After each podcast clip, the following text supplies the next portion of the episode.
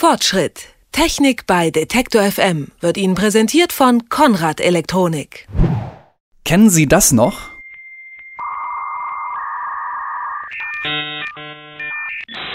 So klang das vor ein paar Jahren, wenn man online gehen wollte. Da hat man ein Modem in die Telefonbuchse gesteckt. Das hat sich dann eingewählt und mit einem Hundertstel der heutigen Geschwindigkeit konnte man dann surfen.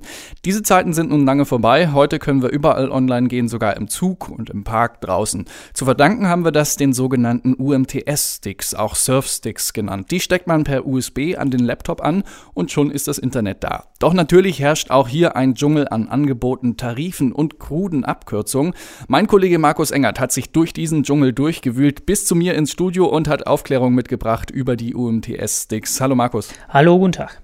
Also bevor wir uns der Frage widmen, welcher Stick für wen, ähm, kannst du vielleicht einleitend mal erklären, was ein UMTS-Stick ist und wie der überhaupt funktioniert? Ja, also zwei Sachen wären dazu erklären, UMTS und das Wort Stick. UMTS, damit fangen wir an, das ist ein schneller Mobilfunkstandard und eine andere Abkürzung geistert hier mal durch die Welt, die heißt HSDPA. Das ist eine Weiterentwicklung von UMTS, einen Zacken schneller, aber im Prinzip geht es um UMTS, also um schnelles, mobiles Internet da draußen.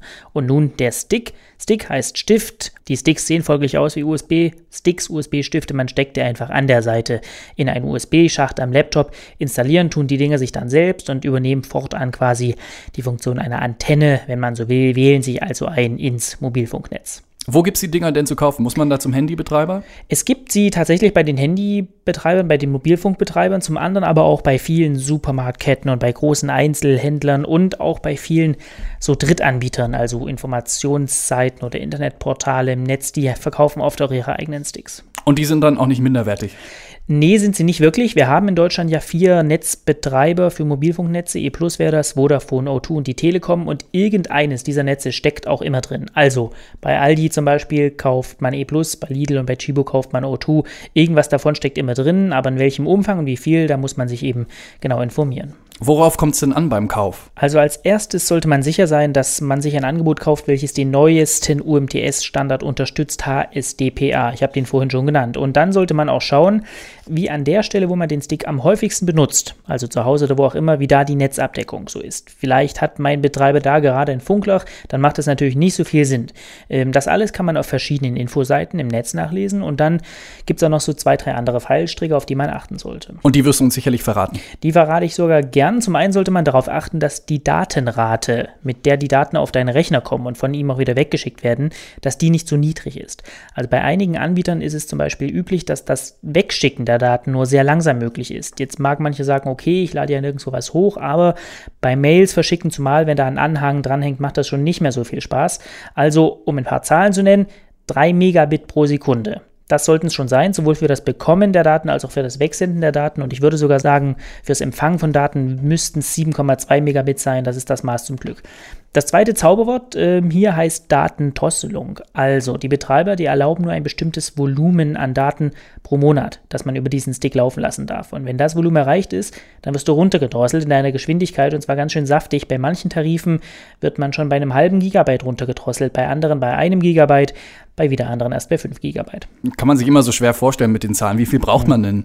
Das hängt natürlich ein bisschen davon ab, wofür du den Stick so benutzt. Ähm, wenn du nur mal so ab und zu mailst, dann wirst du mit dem kleinsten so zurechtkommen. Wenn es dein vollwertiger Internetzugang ist, brauchst du wahrscheinlich die größte Bandbreite. So als Rechenbeispiel mal ein halbes Gigabyte. Das sind vielleicht so 10 Musikalben ungefähr. 1 Gigabyte folglich ungefähr 20 Musikalben, 5 Gigabyte rund 100 Musikalben. Das als ganz groben Richtwert und je nachdem, was man davon monatlich schätzt, was man so braucht, sollte man sich dann einen Tarif raussuchen. Bleibt die Frage, was kostet der Spaß? Also ganz generell beobachten wir, dass die Preise hier zurzeit ziemlich purzeln. Ähm, deshalb verbreiten sich diese Sticks im Moment auch so zunehmend. Der Grund dafür liegt darin, dass ein neuer Mobilfunkstandard in den Startlöchern steht. LTE heißt der, hat manche vielleicht schon mal gehört. Der wird rund zehnmal so schnell sein wie das, was wir im Moment so haben. Und bei den Kosten, um darauf zurückzukommen, da gibt es Tarife, die man im Voraus bezahlt und immer so bucht, wie man sie gerade braucht, also ohne eine Vertragslaufzeit. Die kosten für einen Tag so zwei, drei Euro, für einen Monat um die 10 Euro mit dem geringen Datenvolumen, ich habe es vorhin erklärt, um die 20 Euro, wenn es ein großes Datenvolumen sein soll. Und es gibt auch noch Flatrates, wo man sich halt bindet auf sechs Monate, zwölf Monate oder oder auf zwei Jahre. Nach meinem Finden bringen diese Flatrates aber keine wirklichen Vorteile. Ich würde davon dann die Finger lassen. Stichwort LTE, also der schnellere mobile Datenstandard. Gibt es dafür auch schon Surfsticks?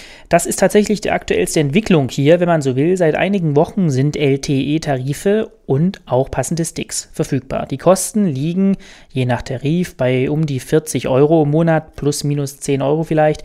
Es gibt diese Angebote im Moment nur mit zwei Jahren Vertragsbindung. Dafür sind oft recht hohe Datenvolumen schon inklusive und zum LTE-Netz muss man auch noch ein Wort verlieren. Das ist im Moment noch im Ausbau begriffen, also noch nicht überall verfügbar. Ich denke, wer LTE möchte, der sollte vielleicht noch ein paar Monate warten. Heißt also, wenn ich jetzt ähm, so einen Stick habe, mit dem ich ratzefatze im Internet unterwegs bin, brauche ich dann überhaupt noch zu Hause meinen DSL-Anschluss? Ja, viele ersetzen tatsächlich ihren DSL-Anschluss zu Hause durch so einen Surfstick, zum Beispiel ganz klassisch klassisch, wenn kein DSL verfügbar ist im Haus. Um es ganz kurz zu machen, ja, die Sticks können so eine vollwertige Alternative sein. Man muss halt ein bisschen aufpassen bei diesem Datenvolumen, was ich vorhin ansprach, was man im Monat verbrauchen darf. Wenn man da ein bisschen unbedarft nutzt, kommt man schnell ran, wird dann runtergedrosselt, vielleicht zur Hälfte des Monats, dann heißt es für den Rest des Monats wirklich leiden. Ein zweites Problem ist natürlich, dass man zu Hause wahrscheinlich mit mehr als nur mit einem Gerät online gehen will. So ein Stick kann ja aber nur an einem Gerät gleichzeitig dranstecken. Auch hier gibt es eine Lösung äh, mit einem Router. Kann man ja zu Hause ein WLAN aufbauen, ein drahtloses, kabelloses Netz. Manche Router vertragen sich mit einem angesteckten UMTS-Stick. Das sind zwar nicht viele, aber man findet im Netz mit ein bisschen Geschick ähm, die Auflösung hierzu. Dann steckt man also so einen UMTS-Stick an den Router. Der Router geht mit dem Stick ins Internet, baut zu Hause ein WLAN auf und mehrere Geräte können in dieses WLAN sich einwählen. Aber auch hier gilt wirklich genau schauen. Es gibt endlos viele Modelle von UMTS-Sticks und von Routern. Ähm, wirklich nur die wenigsten Kombinationen vertragen sich da problemlos. Letzte Frage, was die meisten ja dann wollen, ist unterwegs online zu sein. Wie gut können das die UMTS-Sticks? Ja, genau dafür wurden sie ja mal erfunden. Genau dafür sind sie gebaut und man kann es im Kurzen sagen, das funktioniert eigentlich reibungslos. Vorausgesetzt natürlich, man hat ein Netz. Also im Niemandsland steht meistens dann auch nicht die volle Geschwindigkeit zur Verfügung. Und noch ein anderer Mythos muss hier vielleicht ein bisschen gerade gerückt werden. Das Surfen, während man unterwegs ist. Also das geht wirklich nur bei moderaten Geschwindigkeiten im Zug, im Auto, wo auch immer. Sobald es etwas schneller wird, bricht die Verbindung schlicht ab. Dann ist auch nichts mit dem Stick immer und überall online gehen. Die Surfsticks machen es möglich. Mit dem neuen Mobilfunkstandard steht hier ein neuer Geschwindigkeitssprung bevor. Was die Sticks heute alles können und kosten, darüber habe ich gesprochen mit meinem Kollegen Markus Engert. Vielen Dank. Und das sehr gern. Fortschritt. Technik bei Detektor FM wird Ihnen präsentiert von Konrad Elektronik.